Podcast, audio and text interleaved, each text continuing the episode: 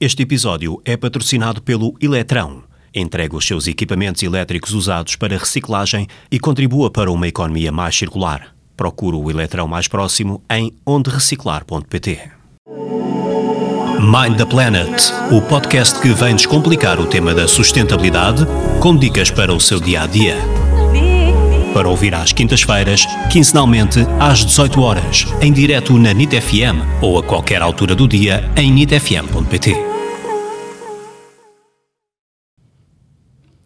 Olá e bem-vindos a mais um episódio Mind the Planet. Antes de começar, quero perguntar-vos o que é que estão a achar destes temas, se, se, se vos têm sido úteis.